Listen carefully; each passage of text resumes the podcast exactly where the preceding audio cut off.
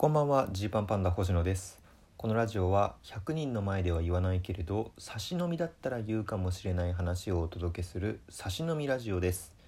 えー6月8日火曜日の夜19時からですね、えー僕たちジーパンパンダと金の国の2組で新ネタ4本ずつ行うツーマンライブを行います。あの日の約束というタイトルですね。でこちらが会場は新宿バティオスとなってまして料金は前よりで2500円です、えーよろしければですねこのラジオトークの説明欄にある URL からチケットの、えー予約フォームでご予約いただけると嬉しいです。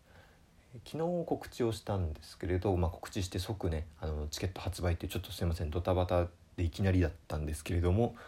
えーありがたいことに結構ご予約をいただきましてあの本当にご予約いただいた方ありがとうございます。そして残席残りわずかとなっておりますのでまだ悩んでるどうしようかなと思っていた方はですねなるべく早めにお買い求めいただけるのがいいんじゃないかと思ってます。お互い新ネタ4本ずつ今鋭意制作というか準備中でございますのでどうぞ6月8日にお互い健康で会えたらと思います。で、えーまあこれに関してねあの、配信やらないんですかやっていただきたいですというようなコメントとかもいただいてて本当にあの心苦しいというか今のところ配信をしないことになってまして。もちろん配信するかどうかというのはねあの考慮には入れているんですね。一回みんなで話し合ってはいるんですけれど今のところ配信はなくていいんじゃないかっていうことになってます。っていうのも、まあ、これすごい端的に説明をするならば、まあ、キングオブコントの、まあ、まあ来たるキングオブコントのシーズンなわけですけれどそれに向けて、まあ、収穫があればなっていうのでいろんな新ネタを試しておきたいと。で試しておくにはやっぱりお客さんの反応客席のお客さんの反応を見ておきたいというね知りたいお客さんにどう思われるかを知りたいというところでやってて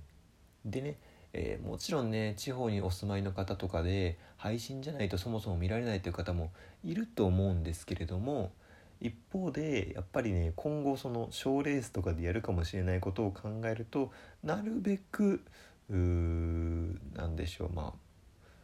あ温存っていうと変な言い方なんですけどその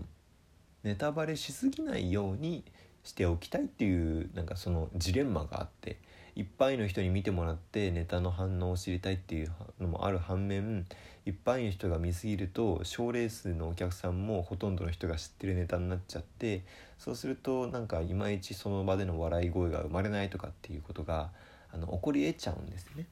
でそういうのも踏まえてうーんどどうしようかと今自分たちはどっちに舵を切るべきなんだっていうのをいろいろ考えたんですけれど一旦ねうん配信はなしという方向になってます。本当に配信を楽しみにされてた方にはね申し訳ないっていうところです。なんとかねこのジレンマを解消したいと思うんですよ。そのいやそもそも僕は私はそのキングオブコントの予選なんかには行かねえよと。いや普通に新ネタが見たいから配信で売ってくれよっていう方もねいる絶対にいると思うのでその辺のなんていうかななんだろう線引きじゃないけれどもうまくやる方法ないのかなってちょっと僕は一人でに今考えてるって感じです。はい。どうぞよろしくお願いします、えーご理解いただけたら嬉しいです。で、えー今日はですねちょっと2日前に公開したノートの話をしたいなと思います。え2日前に上げたノートで、えー公認会あごめんなさい、えっとお笑い芸人に憧れた結果公認会計士芸人になっていた理由というね、えーノートの記事を書きました。これはですね僕ずっともうどっかでちゃんと皆さんに分かる形で示したいと思ってたんですよ。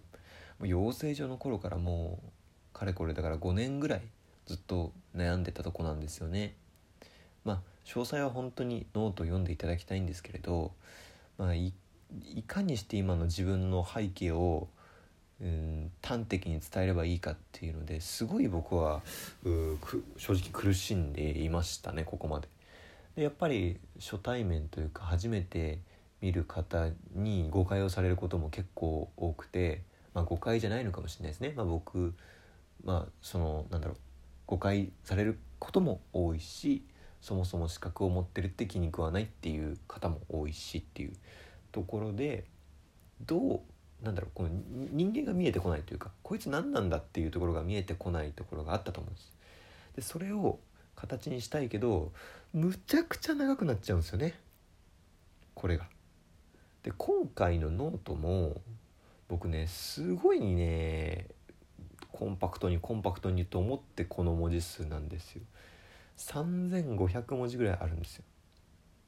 やばいですよね3500ってあのー、一回これ書く前にねまあいろんな周りのノートとか書いてる芸人さんのあこれは読み応えがある感じだけどうんボリュームは多いんだけれど楽しく読めたなみたいな方の文章何文字ぐらいあんのかなとこう調べてみたんですよ。でしたらね大体多くても2000から2500なんですで僕この時点でやばっと思って。下書きしてた自分のねこのノートがあって4000超えだったんですえどうしようみたいになっていやここはいらないかここはいらないかみたいな感じでなるべくこうなんでしょうね字数もこうコンパクトにしながらかといって誤解を与えないようにとか。でまあ真面目すぎてもあれだからちょっとこうなんだろうふんわりとした表現にしてみようとかいろいろ考えての書き直して書き直しての3,500文字という感じなんですよね。でまあなんかずっとね真面目に語るのってこれどうなんて思ってたんですけれど本当にあの奇跡的にキリンビールさんの CM に出させてもらった時になんかすごくこううんストレートにね自分たちのその背景を表現できるような感覚があってあで今なんかこの感覚の時に形に残しておきたいという気持ちになりまして、まあ、ちょっとどう思われるか分かんないですけど書いてみたという感じですね。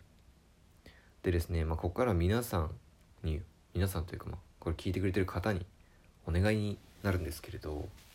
まあ、率直にどう思いましたっていうとこですね。僕多分今後いろんな場面で今このノートに書いている3500文字をこううまくいろんな方に伝えていかなきゃいけなくなってくるんですよ。で前ちょっとその煽り VTR について考えるっていうラジオトークでも話したんですけどテレビとかだとこう尺が限られてたりするんですね。45秒 ,45 秒以内に全部の自己紹介をまとめてその後ネタに始まりネタが始まりますとか、まあ、もっと短い時ねは5秒とか10秒とかで自己紹介しなきゃいけない時とかもあるし。でその時に3500文字詰め込めるわけもなくて。であるいはもうちょっと、えー、時間がもらえる時もありますね。オーディションだったりとか打ち合わせだったりするともうちょっと時間がもらえたりするわけですけれど。その時にこういかにねこう人に誤解を与えずに等身大の自分を伝えきることができるのかっていうのがやっぱりこれって難しくてだからこう読んだ方から見てね、まあ、この辺の表現ちょっと腹立つんじゃない？ちょっとちょっと私はうん上からに見えましたっていうのとかうんなんだろうここは長いからいらないかもとこんなに説明しなくてもいいかもっていうところとかがねあればねあのこのラジオトークって、まあ、差し入れをしてねメッセージを送ることもできるんですけれど差し入れがなくても、まあ、お便りのボタンからメッセージを送ることできますんでまあよろしければね本当にあんこれはアンケートでしかないんですけどなんかそのすごい褒めてとかうんなんだいいメッセージが欲しいとかじゃなくて今後に向けてうん何て言えばいいですかね。まだこれが完成品じゃないと思ってるんですよ。この3500文字は完成の状態じゃないと僕は思っててもっとうまく表す方法があったりとかもっとなんだろうお客さんからするとここがちょっとよくわからないっていう部分とかがあると思うんですね。例えばじゃあなんだろう。例えばですけどうーん星野が社会人として働いていた経験があるってどういうことなんてなんかお笑いやりたいって言ってたくせに働いてんじゃんっていう風に思われたりとかもすると思うんですけどその辺がよくわからんとかね。なんか結局正直あなたのこの辺よく分かりませんっていうのってある気がしててそれは知りたいかなと思うんでまあちょっとお願いだらけでね、まあ、申し訳ないんですけれども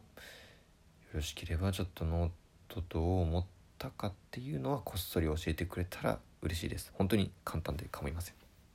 というわけでちょっと早いんですが本日はお開きです。ありがとうございました。